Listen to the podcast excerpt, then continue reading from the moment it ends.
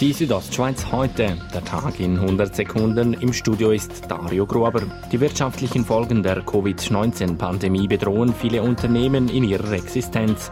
Als Notmaßnahme hatte der Bundesrat im März ein Betreibungsverbot verhängt und die Zivil- und Verwaltungsverfahren gestoppt. Diese Maßnahme laufen eine Woche nach Ostern aus und werden nicht verlängert, wie der Bundesrat mitteilte. Heute wurde eine schweizweite Lösung gefunden, wie die Lehrabschlussprüfungen trotz Coronavirus durchgeführt werden.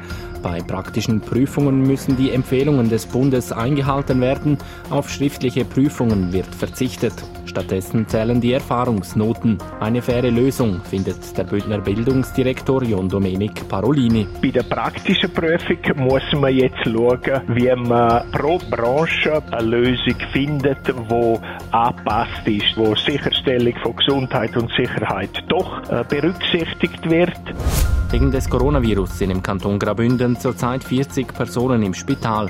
Acht davon befinden sich auf der Intensivstation.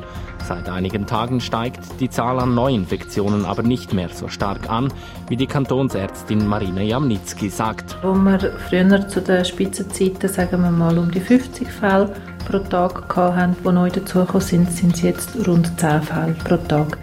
Die BDP, die CVP und die SP fordern in einer überparteilichen Allianz zusätzliches Geld für die Bündner Wirtschaft, konkret einen sogenannten Härtefallfonds für Corona-Betroffene.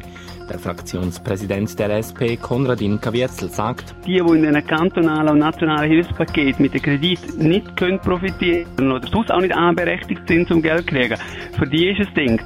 Einen genauen Betrag müsse die Regierung festlegen. Die überparteiliche Allianz aus BDP, CVP und SP könne sich aber rund 40 Millionen Franken vorstellen, so Kavietzel.